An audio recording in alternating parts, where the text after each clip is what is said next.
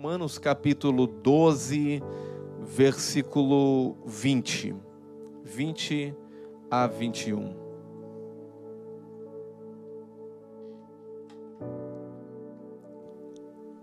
Amém. Vamos ler a palavra.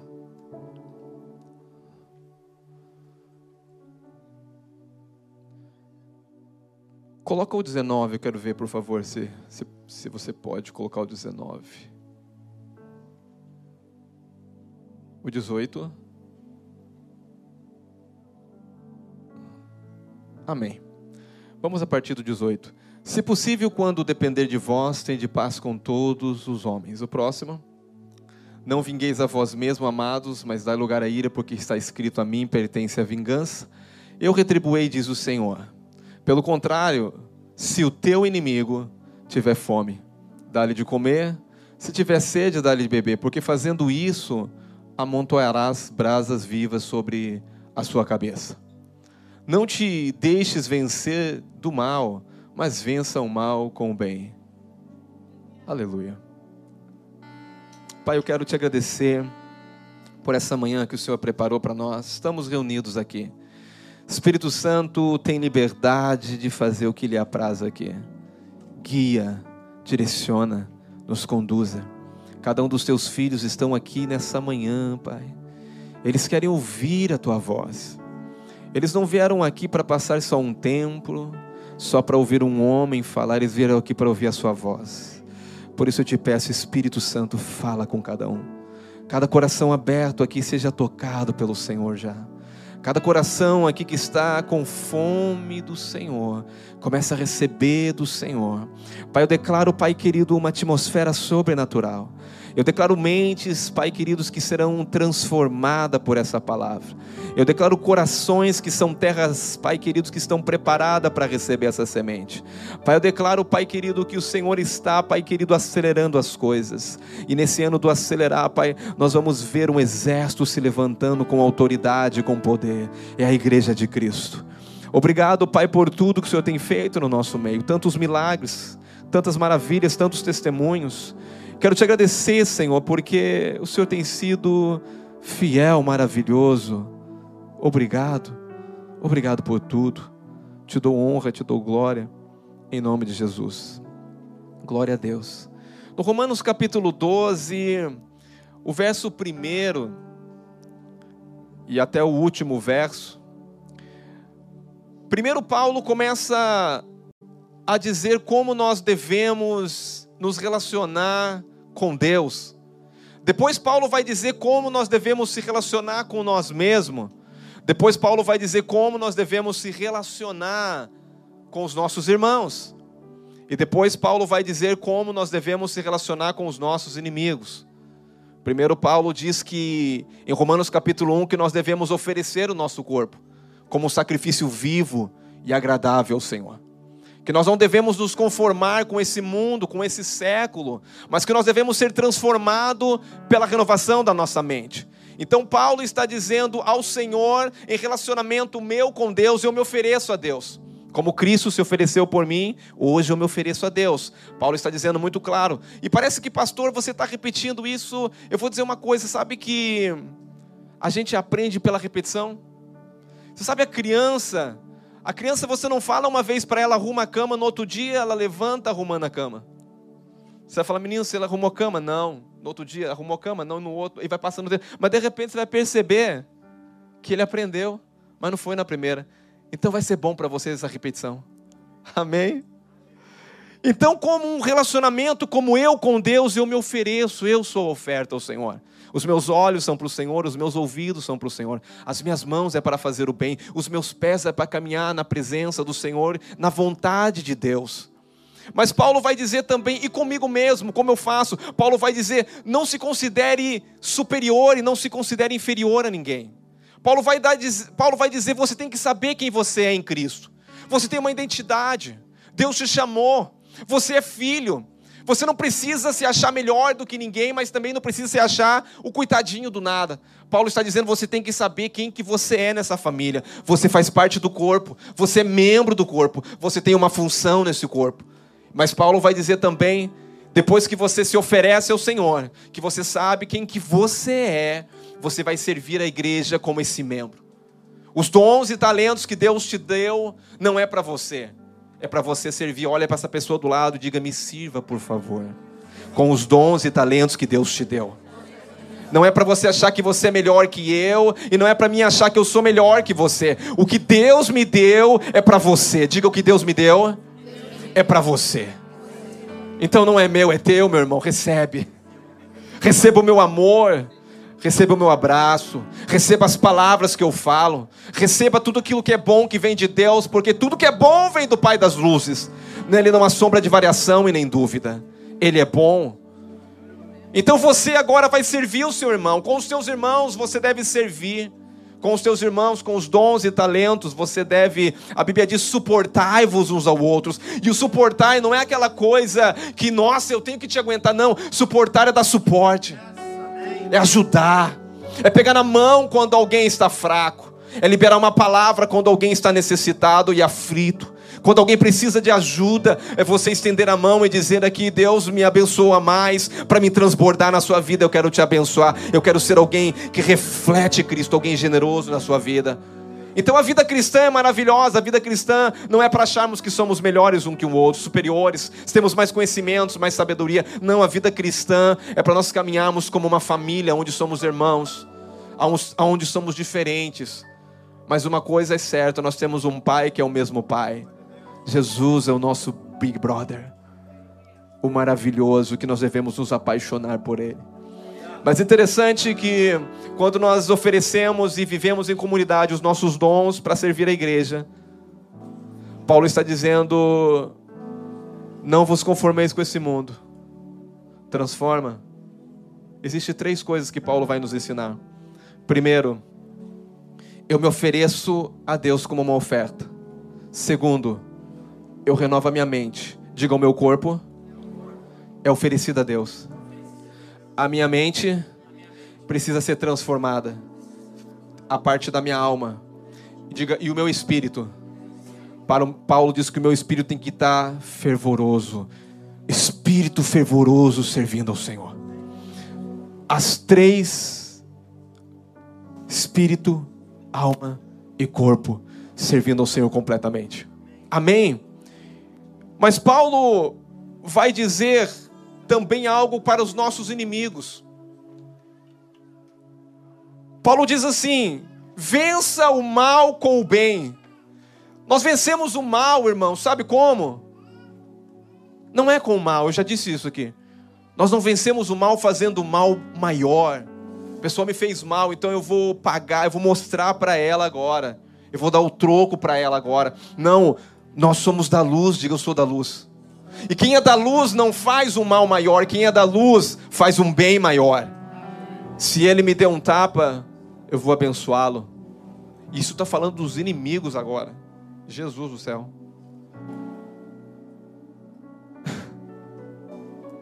E a Bíblia diz, é tão interessante que quando nós fazemos o bem, até os nossos inimigos, a vontade de Deus é que nós amontoemos brasas vivas sobre a cabeça do inimigo. O que é amontoar brasa viva, irmão? Você vai deixar ele confuso.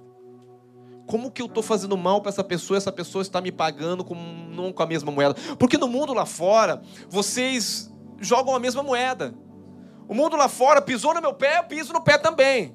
Falou mal de mim, eu falo mal também. Mas na igreja não é assim. E com os nossos adversários não é assim. Falou mal de mim, eu abençoo. Até porque abençoar é elogio, é elogiar, é falar bem. Amém? E Mateus capítulo 5, versículo 44 diz: Eu, porém, vos digo: amai os vossos inimigos e orai para os que vos perseguem. Amai os inimigos e orai para os que vos perseguem.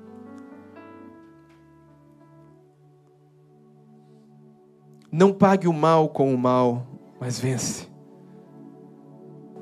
Não faça vingança. Vingança e punição não cabe à igreja. Nós vamos entrar em Romanos 13 e você vai entender uma coisa. Não cabe nós exercer a justiça, querer justiça contra algo. Deus é justo. Diga, Deus é justo. Deus é justo. Muitas vezes nós queremos, da nossa forma injusta, requerer justiça. Você sabe que só pode querer justiça quem é justo? Jesus, certa vez, diante de uma condenação e acusação de uma mulher pega em ato de adultério, as pessoas que se achavam melhor que aquela mulher disseram: a lei diz que tem que apedrejar. Jesus disse: se você não tem pecado, então apedreja. O que, que isso quer dizer? Se você é justo, então você pode praticar e declarar justiça para essa pessoa. E a justiça tem a ver aqui com a, com a punição, não é uma questão de vingança. Mas diga uma coisa: Deus é vingador. Gente, parece até duro falar que Deus é vingador, né? É que Deus é justo. Deus não pode ver a maldade e tratar a maldade como indiferença. Deus ele vai punir toda a maldade. Amém? Glória a Deus. Eu quero começar então Romanos capítulo 13. Romanos capítulo 13. Romanos capítulo 13, Paulo vai desenvolver também aqui três níveis de relacionamento. Paulo vai falar sobre o nosso relacionamento com o Estado, o nosso relacionamento com a lei e o nosso relacionamento com a vinda do Senhor. Diga o Estado, a lei e a vinda do Senhor. Romanos capítulo 13, Paulo vai entrar agora nessas três áreas. Qual é a relação?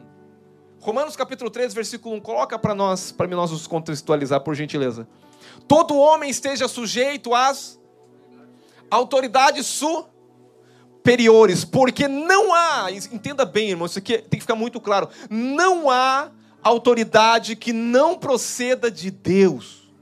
E as autoridades que existem foram por ele instituídas, entende? Até, até, escuta aqui, a autoridade do Estado, dos governantes, foi constituída por Deus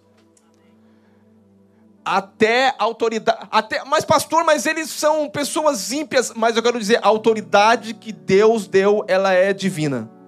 Agora a pessoa ela pode usar essa autoridade para o bem ou ela pode usar para o mal. Paulo está dizendo: todo homem seja sujeito às autoridades. Você sabe qual que é o problema aqui? O problema aqui é que Deus está tratando algo no ser humano e é em todo ser humano. Porque o primeiro pecado de, de Lúcifer, vamos falar iniquidade que houve no coração de Lúcifer, e o primeiro pecado que houve no coração do homem foi querer ser alguém de autoridade, alguém que tem poder. Satanás disse: Eu vou subir e vou sentar no trono dele. Eu quero ser como ele. Eu quero me parecer com Deus. Eu quero ser o próprio Deus. Eu quero governar. Eu quero autoridade. Esse foi o que estava no coração de Lúcifer. Mas quando também chegou a tentação ao homem, a serpente disse à mulher: Não, se você comer dessa fruta, sabe o que vai acontecer? Os seus olhos vão se abrir e você vai ver que você é como Deus. Eu não sei se você parou para entender, mas tudo aqui tem uma questão de poder.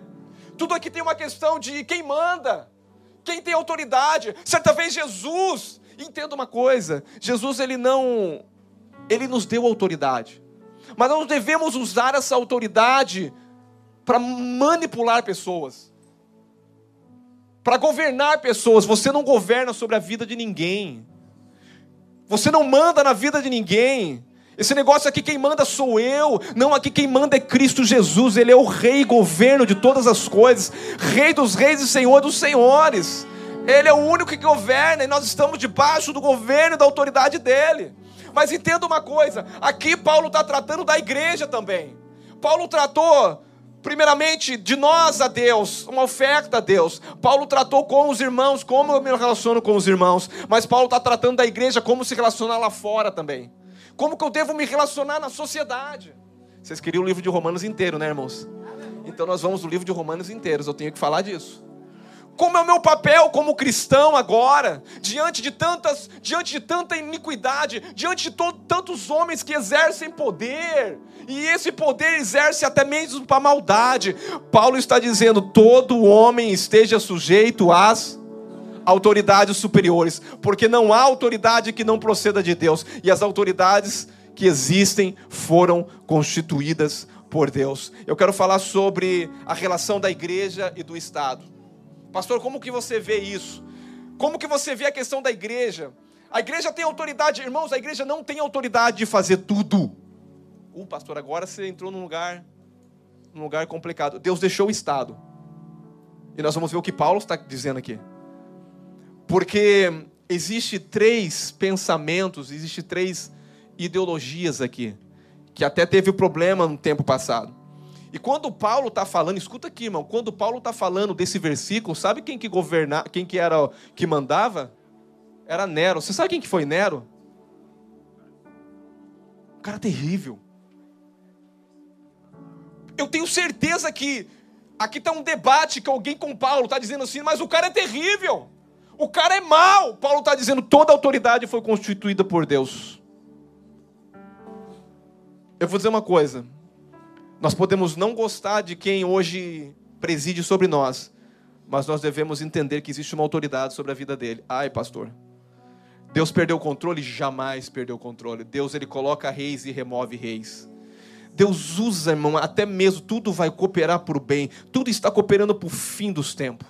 Tudo está cooperando para a volta de Jesus. Nós achamos que Deus perdeu o controle. O, vou falar uma coisa. O Trump tinha que ganhar, foi roubado. Alguns falam assim, e eu também. Mas eu vou dizer uma coisa: Deus está sentado sobre o trono e não perdeu o controle de nada da terra. Os céus e a terra estão sobre as mãos dele. Ele está assistindo, é como está dando corda, assim, falando: vamos ver.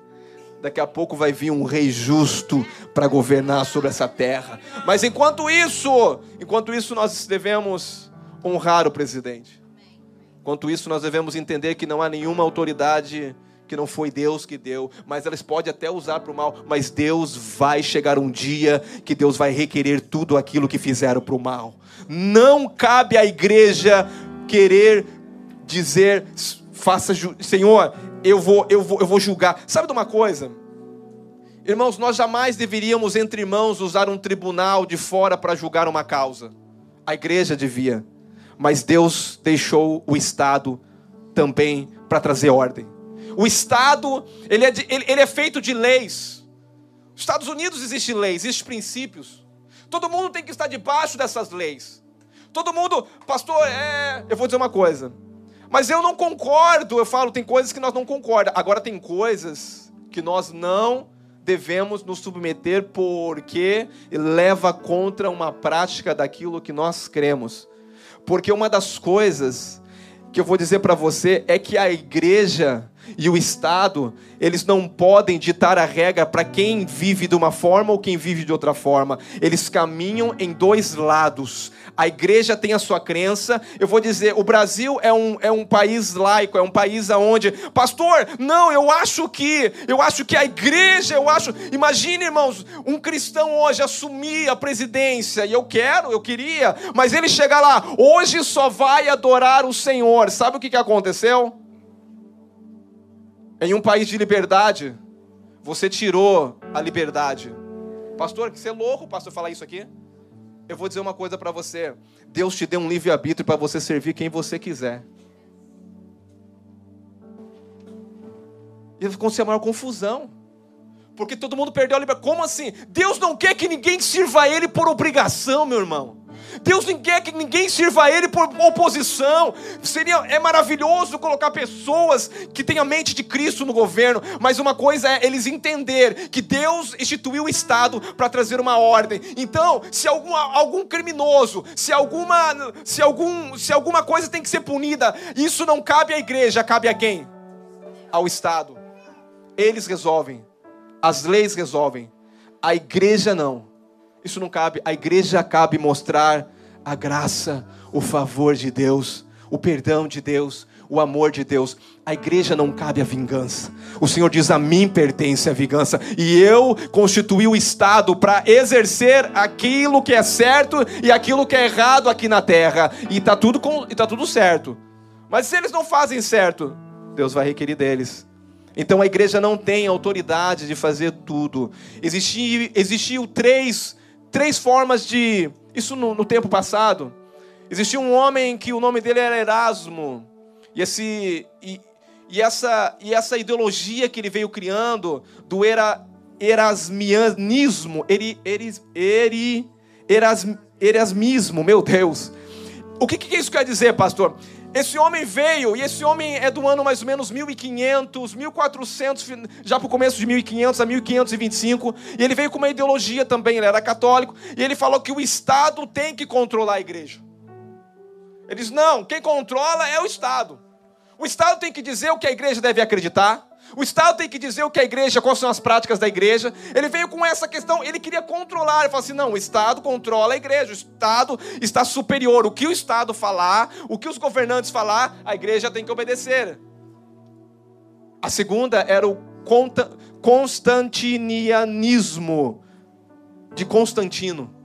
O que Constantino cria? Constantino cria que o Estado devia favorecer a igreja.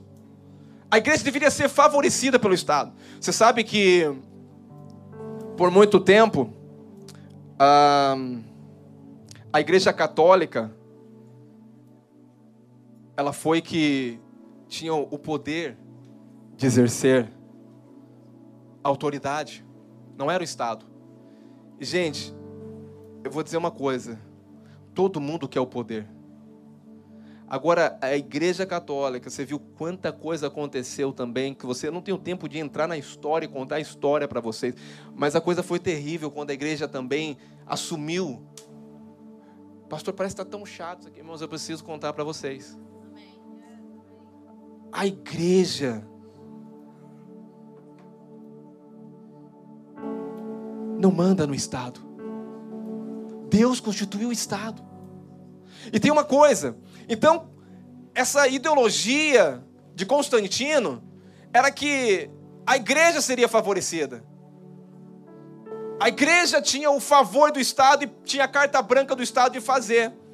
Mas a, o outro lado, que é isso que eu creio, que é a igreja e o Estado, eles se reconhecem mutuamente, reconhecendo as atribuições divinas dadas por Deus, em um ambiente de colaboração o Estado não entra na igreja e diz o que a igreja tem que fazer. E a igreja não entra no Estado e diz nós que mandamos aqui. A igreja sabe o seu papel. Irmãos, Deus tem algo é com a igreja. Jesus vai vir governar. Talvez você fala assim, não, nós vamos votar para um presidente assumir e ele vai colocar todo mundo ser cristão. Irmão, não é o que Deus quer. Eu vou dizer para você, não é o que Deus quer o compromisso. Irmão, todo mundo tem free. Você quer, você quer bater tambor? Bata tambor. Você quer adorar Satanás? Adore Satanás. Ninguém vai forçar. Nossa, pastor, o que, que é isso? Agora, o meu desejo é que todos conheçam a verdade. E o que eu prego aqui todo domingo é a verdade. Agora, eu não posso chegar e colocar essa verdade em uma pessoa que não quer a verdade. Irmão, tem gente que sabe que está adorando Lúcifer e não está nem aí. E ele tá, e nem Deus está impedindo ele de adorar. Meu Deus.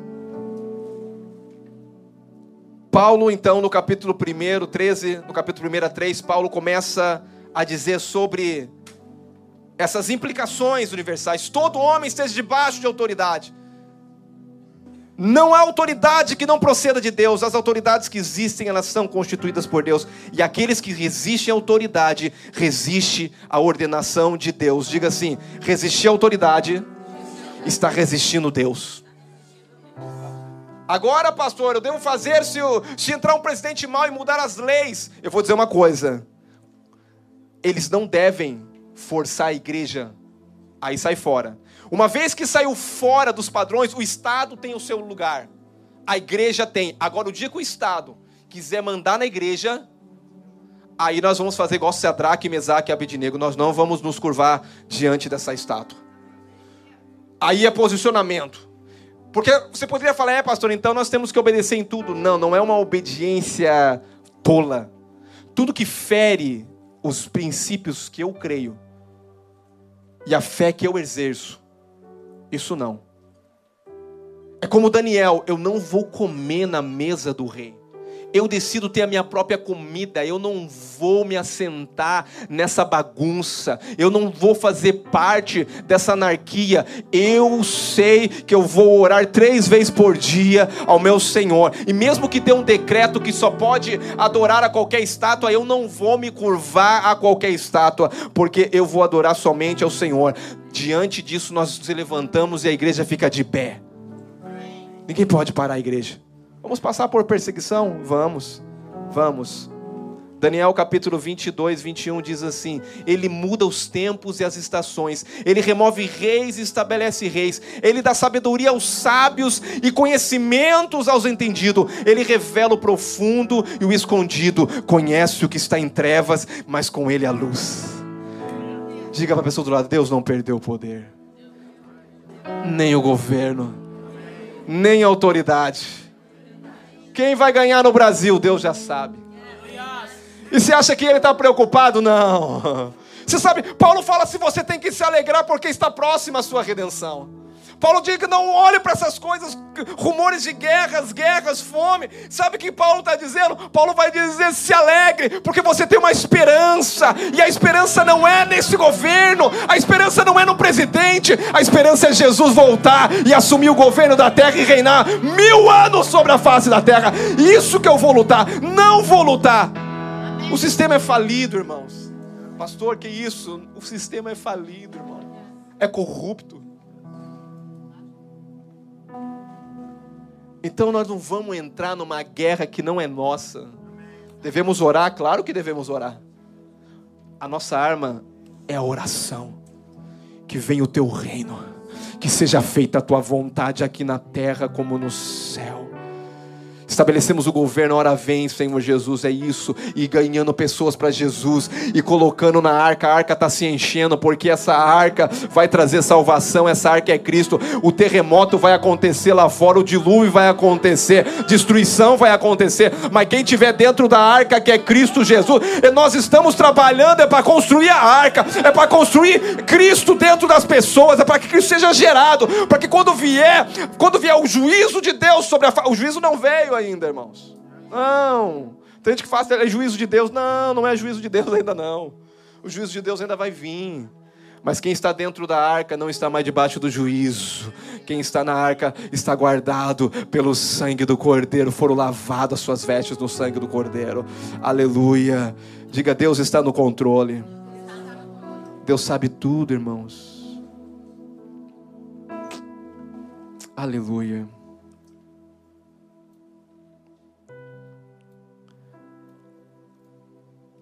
João capítulo 19, versículo 11. Interessante uma passagem. Essa passagem é muito interessante. Respondeu Jesus: Nenhuma autoridade teria sobre mim. Se da onde? Ele está falando para Pilatos aqui. Jesus está diante de Pilatos para ser julgado. Julgado pelo Estado. Julgado pelo tribunal da terra.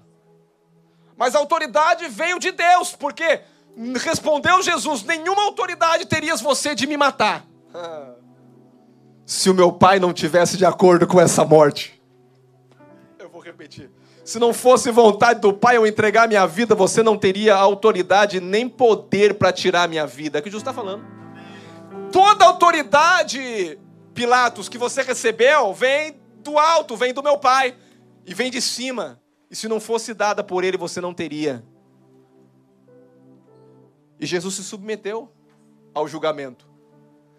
E Pilatos diz: Eu não vejo culpa nesse homem, o que, que eu faço? Era uma crise. Porque a religião mandando matar Jesus, o Estado dizendo: matar para quê? Não, mas na nossa lei. Aí a igreja é o problema, quando a igreja estabelece lei. Na nossa lei é para matar. Mas era o plano de Deus Jesus entrega a vida, ele falou: A minha vida ninguém toma, eu entrego. Ninguém tem poder de tirar, eu entrego e eu tomo ela de volta e eu dou ela para quem eu quero. E Jesus deu dessa vida para você, amém? amém? Glória a Deus. Depois que Paulo ensina sobre a submissão, Paulo vai adverter contra a rebelião. O raciocínio é bem simples, irmão. Aquele que se não submete, ele está debaixo de rebelião. Você sabe que a rebelião é algo terrível diante de Deus. Eu vou dizer uma coisa: existem vários níveis de autoridade. Existe a autoridade do Estado, existe a autoridade da igreja e da igreja que exerce autoridade. Existe a autoridade de um líder de célula. Um líder de célula tem autoridade, irmão. E não foi autoridade que foi dada por homem, de homem, não. Ah, não foi o pastor Márcio que disse que ele é um líder de célula. Não, não foi, não. Nenhuma autoridade que está sobre a minha vida venha de mim mesmo, ela vem de Deus. E se eu reconheço alguma coisa aqui na terra, é porque o céu já reconheceu alguma coisa. E alguém que está contrário ou alguém que não se submete também está em rebelião.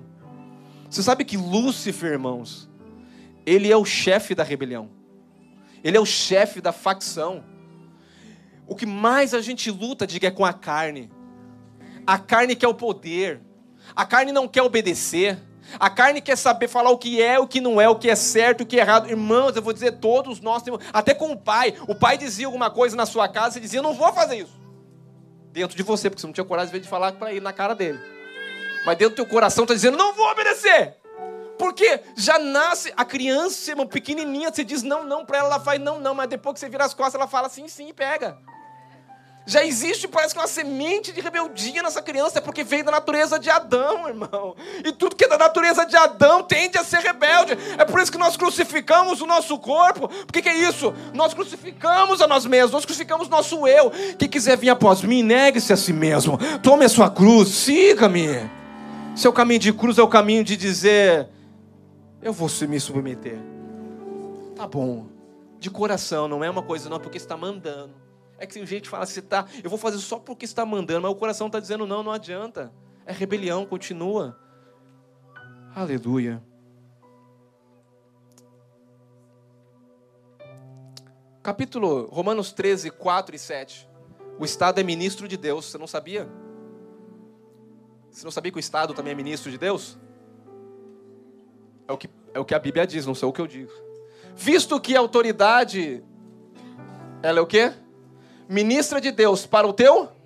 O que, que o Estado faz? Se o bandido rouba, o que, que acontece? Ele vai ter que pagar, ele vai ter que prestar conta. E tem alguns lugares também que até a, a Flórida tem o que? A Flórida tem a lei até mesmo se matou, vai.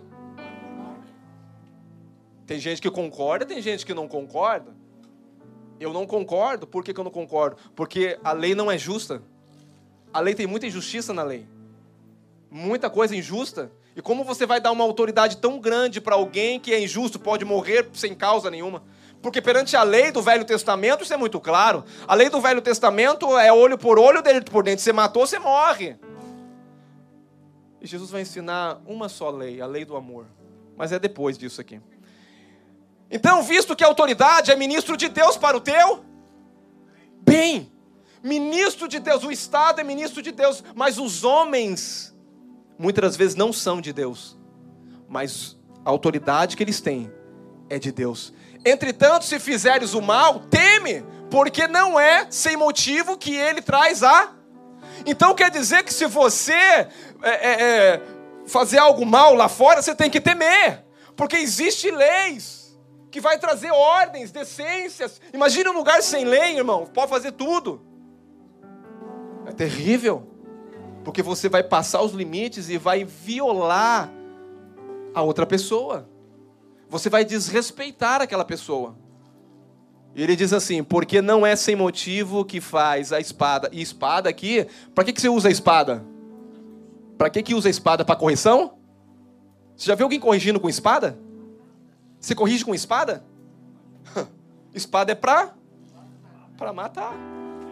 Isso é a palavra de Deus, não sou eu que estou falando, meu irmão. Por favor, olha ali que o Paulo está falando. Sem motivo, ela traz a espada. Não. Teme, porque não é sem motivo que ela traz a espada, pois é ministra de Deus, vingador. Deus usa o Estado para trazer a ordem e para trazer a justiça para castigar o que, um, o que pratica o mal. A igreja não deve nem participar disso, irmão.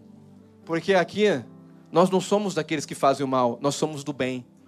Nós somos da luz. E Paulo vai falar daqui a pouquinho sobre esse outro versículo aqui da luz. Então, para a gente finalizar aqui já esse começo, a autoridade ela vem de Deus. É ministra de Deus para o teu bem, diga para o meu bem. é ministra de Deus para castigar aquele que pratica o mal. E o Estado é ministro de Deus, por isso recebe tributos. Dar a César o que é, a Deus o que é. O próximo versículo, vamos continuar. Próximo versículo. É necessário que lhe esteja sujeitos, não somente por causa do temor da punição, mas também por dever da consciência. Próximo versículo. Porque esse motivo também pagais tributo, porque são ministros. Irmãos, sonegar imposto é errado. Ah, pastor, é tão óbvio. Não, irmãos. Teve um testemunho do irmão, ele chegou para o pastor e falou: Pastor, eu só não pago certinho o imposto porque o meu concorrente ele sonega, ele faz uma bagunceira e o produto dele se torna mais barato do que o meu e eu não consigo vencer. O pastor falou bem assim: você quer Deus do teu lado ou você quer Deus contra você? É muito mais. Eu, eu tenho certeza, olha o desafio, eu tenho certeza que se você andar na verdade, Deus vai te honrar.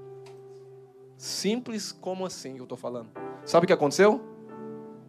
Ele vendeu muito mais com um produto muito mais caro e o mesmo produto. Aí você pergunta por quê? Porque a bênção vem de Deus quando você caminha em honestidade. É Deus que prospera. Você acha que Deus não sabe? Não, eu vou dar um jeitinho porque todo mundo dá um jeitinho. Sabe o que vai acontecer? O Estado vai te pegar. Diga assim, o IRS vai te pegar, meu irmão. É, vai te pegar. E aí você vai chorar e vai dizer, Deus, eu falo, não, eu, ele é ministro meu, pro teu bem. Aí você vai orar, vai. Não, é ministro meu para o teu bem, para você andar certinho. Mas os, mas, mas os impostos são tão absurdos. Deixa Deus tratar com eles, porque Deus deu autoridade para eles, é Deus que trata com eles. Vocês pediram Romanos 13. Vamos para frente, então. Próximo versículo. 7. Pagai a todos o que é, a quem tributo, tributo, a quem imposto, a quem respeito, a quem honra. Irmão, quando você honra, você é honrado. Quando você respeita, você é respeitado. Próximo versículo. Para nós. A ninguém ficais devendo coisa alguma, exceto. Você vai olhar para essa pessoa do lado, vai abrir os dois olhões lindos que Deus te deu e falar assim: irmão, você me deve o amor. Nunca você vai conseguir me pagar, então me ame todos os dias. Diga, você deve uma coisa, não me deva dinheiro, por favor. Me pague se deve, mas uma coisa que você pode ficar me devendo é o amor. Não, só não deva, todo dia pague ele com uma ligação, com um gesto, com um aperto de mão. A ninguém deveis nada a não ser o amor. Oh, coisa linda. Eu sou devedor do amor a vocês. E vocês são devedor do amor a mim. E assim nós podemos ficar eternamente endividados um com o outro in love. Aleluia. Que dívida maravilhosa. Eu te amo e vou pagar em amor e você também retribui em amor. Nós estamos 100% certinho. Próximo versículo, vamos lá.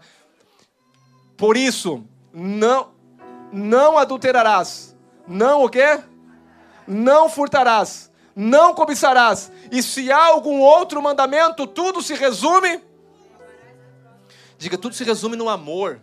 É por isso que a lei hoje, a lei se resume em um mandamento: amará o teu próximo como a ti mesmo, porque o amor cumpre toda a lei. Se eu amo o meu irmão, eu não vou passar ele para trás. Se eu amo o meu irmão, eu quero o bem dele. Se eu amo ele, eu não vou negá-lo, eu não vou é, traí-lo, eu não vou fazer algo que vai. Não, porque eu amo, porque a base é o amor. Então, se eu amo, eu respeito. Se eu amo, eu honro. Se eu amo, eu sou transparente. Se eu amo, eu dou suporte. Se eu amo, eu quero o bem dele, a companhia dele está prosperando, vai prosperar mais, meu irmão. Deus está te abençoando e que te abençoe mais. Porque isso é um amor, o amor não é invejoso. Amém? Glória a Deus. Vamos para frente? O amor não pratica contra o próximo, de sorte que todo cumprimento da lei. Fala assim, irmão, esquece os dez mandamentos. Lembra de um você tem que me amar. Do jeito que eu sou. Às vezes complicado, não. Mas o amor transforma.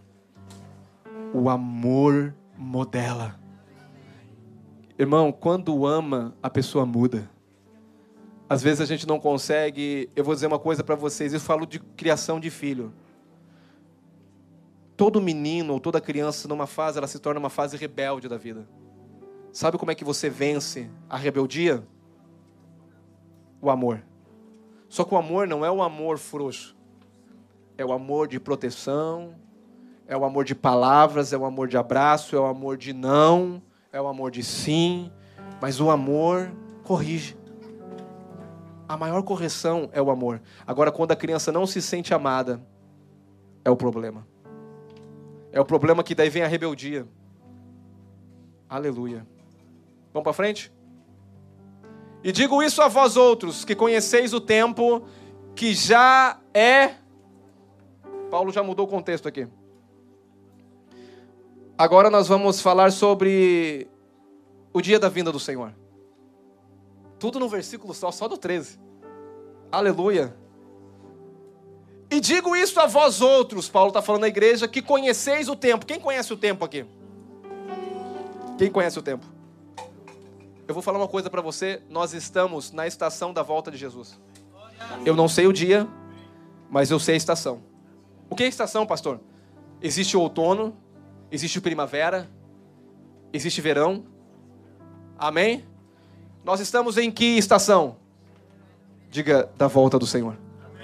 E aqui Paulo vai dar uma instrução à igreja. E digo isso a vós, que conheceis o tempo. Já é hora de vos despertar. É hora de despertar do sono. Por que, que é hora de despertar do sono? Porque o quê? A vossa salvação já está perto. Diga para a pessoa. E essa salvação não é que você vai ser salvo agora do inferno. Não, é a glorificação do corpo. Quando eu aceitei Jesus o meu espírito foi unido ao Espírito de Deus. Eu estava morto espiritual e agora eu me tornei um com o Senhor. Então eu fui salvo no Espírito. A minha alma está sendo transformada a cada dia. Cada dia ouvindo a palavra, o que, que acontece? Transformação. A cada dia ouvindo aqui o que está acontecendo? Transformando, me parecendo mais com o Senhor. Então a cada dia eu preciso renovar a minha mente com a palavra de Deus. E depois o quê? E depois que eu renovo a minha mente, eu tenho o meu corpo que eu, eu crucifico ele. O que, que é? Crucifica, eu, eu, eu digo que ele não manda, quem manda é o Espírito Santo. O meu corpo é para servir o Senhor, as minhas mãos é para abençoar, os meus olhos é para ver coisa boa. E o que, que é isso? O meu corpo ainda não foi salvo. Diga, não foi e não vai ser. Diga, o teu corpo não foi e não vai ser salvo. Você vai ganhar um corpo novo. Isso fala da glorificação. Paulo diz que nós vamos receber uma casa celeste. E quando fala em casa celeste, você acha que você vai ter uma casa muito bonita no céu. O que Paulo está dizendo não é a casa. O qual que é a tua casa aqui na terra? O dia que você perder essa casa, você tem que sair, porque um espírito não pode ficar vagando sem um corpo, sem uma casa. A tua casa é esse corpo aqui. Então cuida dele, meu irmão. Agora vou entrar em outro lado. Cuida do teu corpo, se alimenta bem. Porque você precisa, porque ele é templo do Espírito Santo, você precisa dele para cumprir o propósito aqui na terra também. Então cuida daquilo, administra tudo muito bem. Não, eu sou do, sou do Espírito, não. Um espírito sem corpo não faz a obra de Deus aqui na terra. Deus precisa de um ser triuno, Deus precisa de um espírito que habita no, que, que tem uma alma e habita num corpo e que tem autoridade sobre a terra. Quem tem autoridade sobre a terra? Nós. É por isso que Deus teve que se fazer carne para tomar a autoridade de novo da terra. Para ser um corpo. Ele era um espírito de Deus, ele era Deus, se manifestou, ele se encarnou num corpo para ter autoridade. Então, diga por irmão, cuida do corpinho, irmão. Mas o que Paulo está falando aqui é para despertar do sono. Você acha que a igreja estava dormindo demais, acordando 10 horas da manhã? Acordando às 9 e não querendo vir para o culto? Você acha que Paulo está falando isso? Ah, não, os irmãos estão dormindo demais, então não querem vir para o culto. E Paulo fala: desperta do sono, vai servir a Deus, vai para a igreja. Não é o que Paulo está dizendo. Paulo está dizendo de um outro sono. Paulo está dizendo: cuidado, igreja. Paulo está dizendo, vocês sabem que o tempo está cada vez mais próximo. E Paulo está dizendo, enquanto o tempo está mais próximo, vocês não podem dormir, vocês têm que ficar acordados. E isso é, uma, é algo que você tem que despertar espiritualmente. Mateus capítulo 25, do 1 a 13 vai falar sobre as virgens. Dez virgens. O que acontece com essas dez virgens? Essas dez, digam, eram virgens. Diga virgens. Virgens. O que, é uma virgem? É uma mulher pura. Uh, que, não, que, não, que não ainda teve relacionamentos. Que não conheceu o homem. O que, que essa virgem estava esperando? O noivo, digo o noivo. O casamento. Casar. Aqui é uma parábola. As virgens estavam esperando a núpcia. O que, que a igreja está esperando? O que, que a igreja está esperando, por favor? Alguém me escuta? O noivo. Nós não estamos clamando para o noivo? Então, aqui nessa passagem, as virgens eram dez. E as virgens eram virgens. E, mas tinha uma coisa, uma diferença entre. Porque elas dormiram, as duas dormiram. Mas uma coisa tinha diferente. Uma tinha azeite e a outra não tinha. E azeite fala do fogo do Espírito. Azeite fala de servir a Deus com um espírito fervoroso.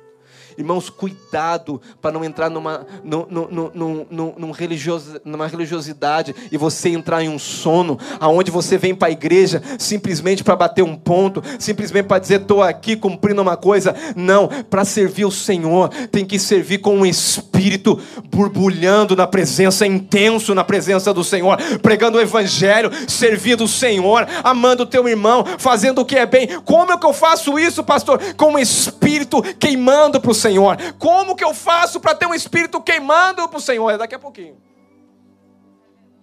Desperta do sono. E a Bíblia fala que eram dez virgens. E quando o noivo veio, elas estavam dormindo, mas cinco acordou e se preparou e tinha azeite. Azeite fala de óleo, óleo fala do Espírito Santo de Deus. A igreja precisa despertar espiritualmente. A igreja precisa ter fogo no coração. A igreja não pode olhar uma pessoa que não é salva e ficar feliz. A igreja tem que pregar o evangelho. A igreja tem que amar. A igreja tem que ver um necessitado e tem que servir. Não pode ser um amor indiferente. Nós falamos de amor. O amor tem ação. O amor, ele, ele, ele, ele se é possível, até dá vida. Ele dá vida, porque esse é o verdadeiro amor. É aquele que dá a vida. Então as virgens eram dez. E fala da igreja, irmão mas não subiu todos. Isso aqui, pastor, como é que fica? Isso aqui não é aula de escatologia agora. E se você quiser, talvez eu estou pensando em pregar Apocalipse no próxima sessão agora. Ai, Jesus. Ora pelo teu pastor. Cinco, cinco entraram para o banquete. Cinco entraram para a núpcia. E cinco não tinha óleo. Não tinham espírito fervoroso. Ficaram do lado de fora. É a passagem, depois você pode ler. Romanos capítulo 12 e versículo 11, Paulo diz assim: No zelo não sejais remisso, sede fervorosos de espírito servindo ao Senhor. Olha para a pessoa do lado e diga, irmão, não dorme, irmão, no culto. Seja fervoroso do Espírito Santo.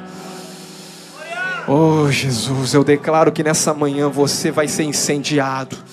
Eu declaro que nessa manhã o Espírito Santo de Deus vai te incendiar de uma certa. Nós não somos as virgens nécias, não. Nós somos as virgens prudentes, que tem azeite na botija, que está dizendo: ora vem. Irmão, você tem que amar a volta do Senhor Jesus. Eu vou dizer: se você se conformar com esse mundo, se esse mundo estiver tão confortável para você, a ponto de você estar tá tudo bem, eu vou dizer: você está com problema. Você tem que clamar: ora vem, Senhor Jesus. Eu quero o reino de Cristo por mil anos nessa terra, aonde a igreja vai reinar reinar com Cristo, aí vai ser absoluto o negócio. Aí o Estado vai ter que se render ao governo de Cristo. Mas por enquanto não. Por enquanto está tudo certo. Ora vem, Senhor Jesus. Se você é capaz de dizer, ora vem, Senhor Jesus, é porque você tem azeite na botija. Se você é capaz de chorar quando você entra num culto e fala, eu estou com saudade de Jesus.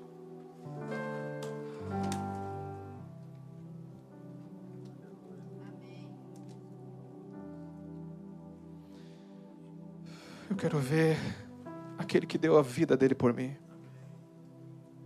Aquele que me amou sem me condenar. Aquele que olhou para mim sabendo mesmo que eu teria erro e muitos erros, ele não me condena, ele diz: Eu te amo. Eu quero chegar diante dessa pessoa, irmãos. Eu amo minha esposa, ela está no Brasil, estou com uma saudade doida dela. Mas eu vou dizer uma coisa: Jesus morreu por mim. Eu não tenho como chegar diante dele e ficar parado. Eu fico pensando nesse dia, às vezes eu penso as coisas, não sei se você pensa, mas eu fico pensando o dia que eu encontrar com Jesus, como que vai ser?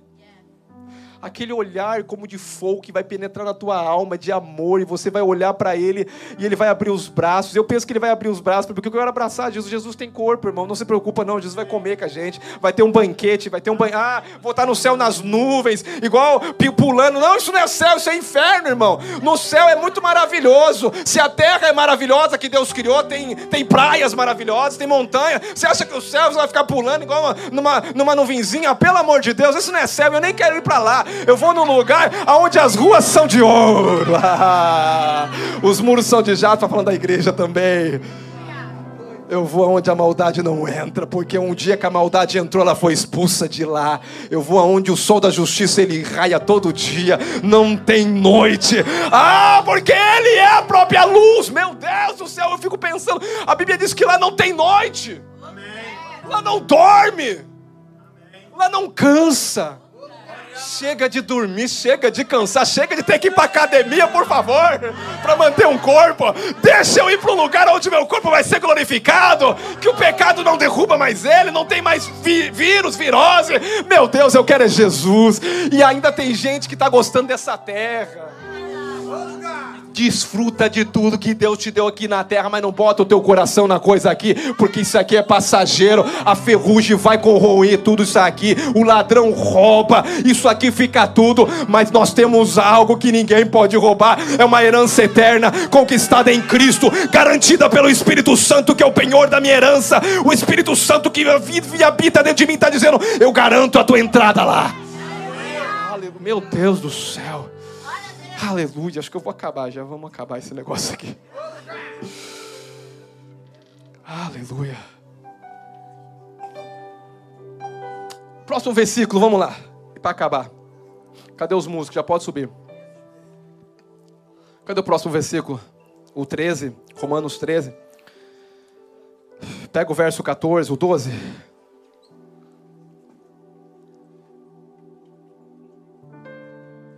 Vai a alta noite e vem chegando o dia. Deixamos, pois, das obras das. Deixamos, pois, das obras das. E fazemos o quê?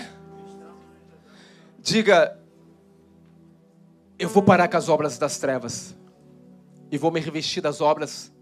Paulo está dizendo, igreja, não dorme não. Paulo está dando uma alerta à igreja: a igreja não dorme, você já sabe o tempo. Jesus está voltando. Não entra num sono agora, não. Ah, eu vou viver a minha vida, eu vou conquistar tudo. Depois, quando eu conquistar tudo, minha faculdade, meus diplomas, meu coisa, depois eu vou servir ao Senhor. Não durma. Não durma. Sabe a passagem daquele que era rico e tinha muito e guardou em celeiros? Aí ele falou assim: Eu estou abastecido, tenho tudo. Deus falou: Louco, hoje vão pedir a tua alma. E o que tu tens preparados para mim aqui? O que tu tem? Você acha que essa coisa vai garantir você? Nada vai te garantir a não ser a herança que nós temos em Cristo Jesus, que ninguém pode roubar. Diga: Eu sou herdeiro em Cristo. Aleluia. Aqui ele está dizendo: Vai alta noite, vem chegando o dia. Despojamos, pois, das obras das trevas e revistamos das obras. Gálatas capítulo 5, versículo 19, para a gente. Quais são as obras das trevas, pastor? Diga a carnalidade. As obras da treva é viver uma vida em desobediência. Obras das trevas é você, aqui Paulo fala em Gálatas capítulo 5, versículo 19: Ora, as obras da carne são manifesta, as quais são prostituição, imundiça, lasciva, idolatria. A Bíblia diz: não terá outros deuses. Irmãos, ontem no hangout aqui foi muito bom. A palavra do Tiago falou muito comigo e fala com todos nós, porque hoje existe um Deus que está dominando. Pastor, mas isso não é Deus, isso aqui é. Você viu que a maçã aqui ela está comida? Ah, a Apple é do diabo. Não, irmão. Tem gente que faz esse negócio na internet. Você já viu que é uma maçã? E o que, que o homem comeu lá na, na, O que, que o homem comeu lá no jardim? Foi uma maçã, pastor! Então é do diabo! Então dá para mim o teu iPhone, por favor. Porque eu colocar a mão vai ser abençoado. Se era do diabo, agora é meu, é de Jesus. E esse carro aí tá, é o diabo, dá para mim que vai se converter. Não vai ser mais diabo, vai ser do Senhor Jesus. Tudo que eu coloco a mão é abençoado, meu irmão. Você não sabe disso, não, que você coloca a mão é abençoado. Esse negócio é coisa para perder tempo e para política. Ai, meu Deus do céu. Jesus do céu. Obras da carne, pastor, prostituição. O que é se viver uma vida nos prazeres da terra? Eu falei disso daqui, isso aqui pode ser um ídolo na tua vida. O que é ídolo? O que toma mais o tempo da sua vida. O que você gasta mais o teu tempo, porque se você gasta o tempo, você está gastando vida. Você tem um tempo contado aqui na terra. Cada dia que passa, você está dando a sua vida. Você está dando a sua vida mais o que? Para o iPhone, para o Instagram, para o YouTube? Ou você está priorizando a presença de Deus? Cuidado para o telefone não se tornar um ídolo na tua vida e roubar o primeiro lugar. O primeiro não. Deus não tem lugar, meu Deus do céu. Ah, pastor, o que tem que vir primeiro? Não é a igreja, depois é Deus, não, a família. Eu vou dizer uma coisa: o que tem que vir primeiro não é uma questão de prioridade, é uma questão de centralidade. Cristo é o centro de tudo. Por Ele eu vivo, por Ele eu existo, a minha família é para Ele. Não tem como tirar Cristo de nada. Então Cristo não é o primeiro lugar, Cristo é o centro da existência de todas as coisas. Nada subsiste fora dele, tudo é por Ele, para Ele, dele são todas as coisas. Então eu não tenho que colocar Cristo em primeiro lugar ou Deus, eu tenho que colocar Ele no centro da minha vida, porque tudo que eu faço é para glorificar glorificar o nome dEle, Ele é o centro da minha existência, e se eu vivo é por Ele. Ele é o primeiro? Diga, Ele é o centro, Ele é central. Ele é o que sustenta a minha família, a igreja, a minha vida e tudo. Obras da carne, prostituição, imundícia, lascívia, idolatria, feitiçaria, imundície, contendas. Contendas é obra da carne. Ah, aquele irmão lá não olhou para mim. Faz uma cara feia para ele. Mostra a linguinha e dá um, manda um beijinho. Não, irmão. Dá um abraço nele. O amor. Irmão, às vezes o pastor tem essas coisas. Às vezes eu passo assim, eu estou pensando na pregação, pensando o que eu vou falar. Uma coisa. Nossa, o pastor passou e nem me deu a mão. Eu falei, meu irmão, Deus do céu, nem te vi, me perdoa. Daqui eu dou um abraço, dar a mão, não vou dar um abraço. Me perdoa que eu peco também em não te abraçar, porque eu devo amor a você. Por quê? Porque às vezes a gente quer arrumar confusão com tudo, meu irmão. Irmão, viva em paz. Se apertou a sua mão, vive em paz. Se não apertou a sua mão, vive em paz. Se piscou com um olho, vive em paz. Se piscou com dois, vive em paz. Se deu um pulinho, se não deu, se, se reconheceu, se não reconheceu, vive em paz. Ame todo mundo, não deva nada a ninguém e não queira nada de ninguém. Só o amor de Deus. Isso é obra da carne, irmão. Contenda, ciúmes, ira, facção. Tudo obra da carne. Nós não somos das trevas. Diga, eu não sou das trevas. Diga, eu sou da luz. Eu sou de Cristo. Eu sou da verdade. E Paulo vai dizer aqui as armas da luz. Que é as armas da luz? Paulo está falando se revista de Cristo. A igreja está vestida de Cristo. A igreja está vestida de Cristo. O crente fiel precisa cinco coisas para caminhar nessa obra, nas armas da luz. A primeira coisa que o crente precisa, e eu estou encerrando agora, vai ser muito rápido, é a fé. Diga fé. A fé é a primeira arma da essa arma da luz. A Bíblia diz em Romanos 10, 17 que a fé vem pelo ouvir e ouvir a palavra. 1 João 5, 5 e 4 diz e essa é a vitória que vence o mundo, é a nossa. O que vence o mundo é a fé. Você vem aqui para quê? Para gerar fé. Você está escutando essa palavra aqui para sair mais forte lá fora. Sabe por que você entra aqui meio fraco de vez em quando, cheio de problema, e de repente parece que o peso vai embora, as coisas, as preocupações vão embora, e você sai daquela porta sorrindo, você entrou triste, mas você sai sorrindo? É porque você ouviu a palavra, e essa palavra é a palavra de Deus. E essa palavra gerou fé, gerou esperança. Isso é revestivos das armas de Deus. Fé, diga fé. A segunda coisa é a oração. Mateus 7,7: Pedi e dai-se-vos-á, buscar encontrarei, batei e abre-se-vos-á, pois aquele que pede recebe, o que busca encontra, e o que bate se abre. Diga: a fé é poderosa em Deus. A oração sem fé é inútil. Primeiro fé, e depois eu vou exercer minha fé. Como que eu exerço minha fé? Guerreando, como que eu guerreio, Pai? Eu sei que tudo tu sabes e que nenhum dos teus planos podem ser frustrados na terra. O que eu estou passando na minha vida não condiz com o que o Senhor falou, então eu rejeito o que eu estou vivendo, eu rejeito a derrota, eu rejeito a mentira. Eu sou da luz, a luz tem que brilhar, e quando a luz brilha, as obras das trevas não tem mais pecado, não tem mais ciúme, não tem mais intriga, não tem mais. Ah, mas, mas não, não tem mais. Bababa, não. Tem arma da justiça, tem fé tem oração para mover as mãos de Deus, e tem jejum. Mateus 9, 29 diz: Respondei-lhes, esta casca de demônios só sai com jejum e oração. Você quer ouvir Deus e está sensível a Deus? Diga, jejua, meu irmão, mata essa carne. Você não está conseguindo vencer a carne no pecado, começa a entregar ela e consagrar ao Senhor, dizendo: Esse corpo é do Senhor, é templo do Espírito. Eu vou parar de comer um pouquinho, porque um dos pecados é glutonar.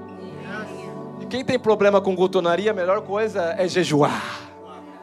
Mata a carne, de carne você não vai comer agora não, porque agora você vai ter que orar. Carne você vai ter que ler a Bíblia. Carne você vai ficar uma hora a mais ou vai levantar uma hora mais cedo, porque você vai glorificar a Deus, carne, porque o Espírito que governa aqui não é você, carne. E a outra é a palavra de Deus, Efésios 6 e 17 diz: Tomai também a espada do Espírito, que é a palavra de Deus e a próxima arma poderosa, que é as armas da luz, é o poder do Espírito Santo. Mas recebereis poder ao descer sobre vós o meu Espírito. Eu quero declarar esse poder sobre a sua vida. Eu quero que você se coloque de pé nessa manhã. Diga cinco armas. Diga cinco armas. Diga a fé. Diga a oração. O jejum. A palavra e o Espírito. O que eu preciso, pastor, é dessas cinco coisas: ouvir, ouvir aquilo que vai gerar fé, e a fé que vai se tornar em prática pela oração, e o jejum para estar sensível à voz de Deus, e o Espírito para me fortalecer nessa guerra aqui na terra.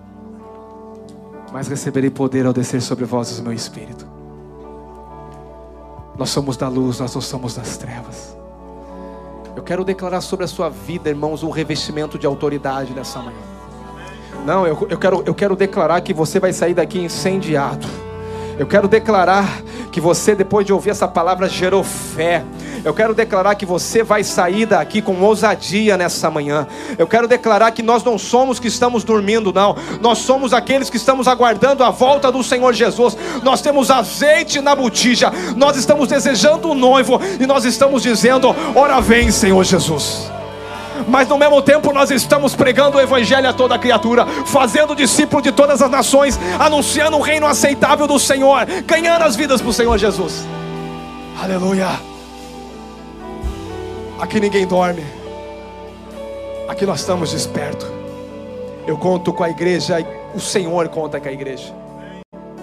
A colheita está aí. Os ceifeiros estão aqui, os trabalhadores.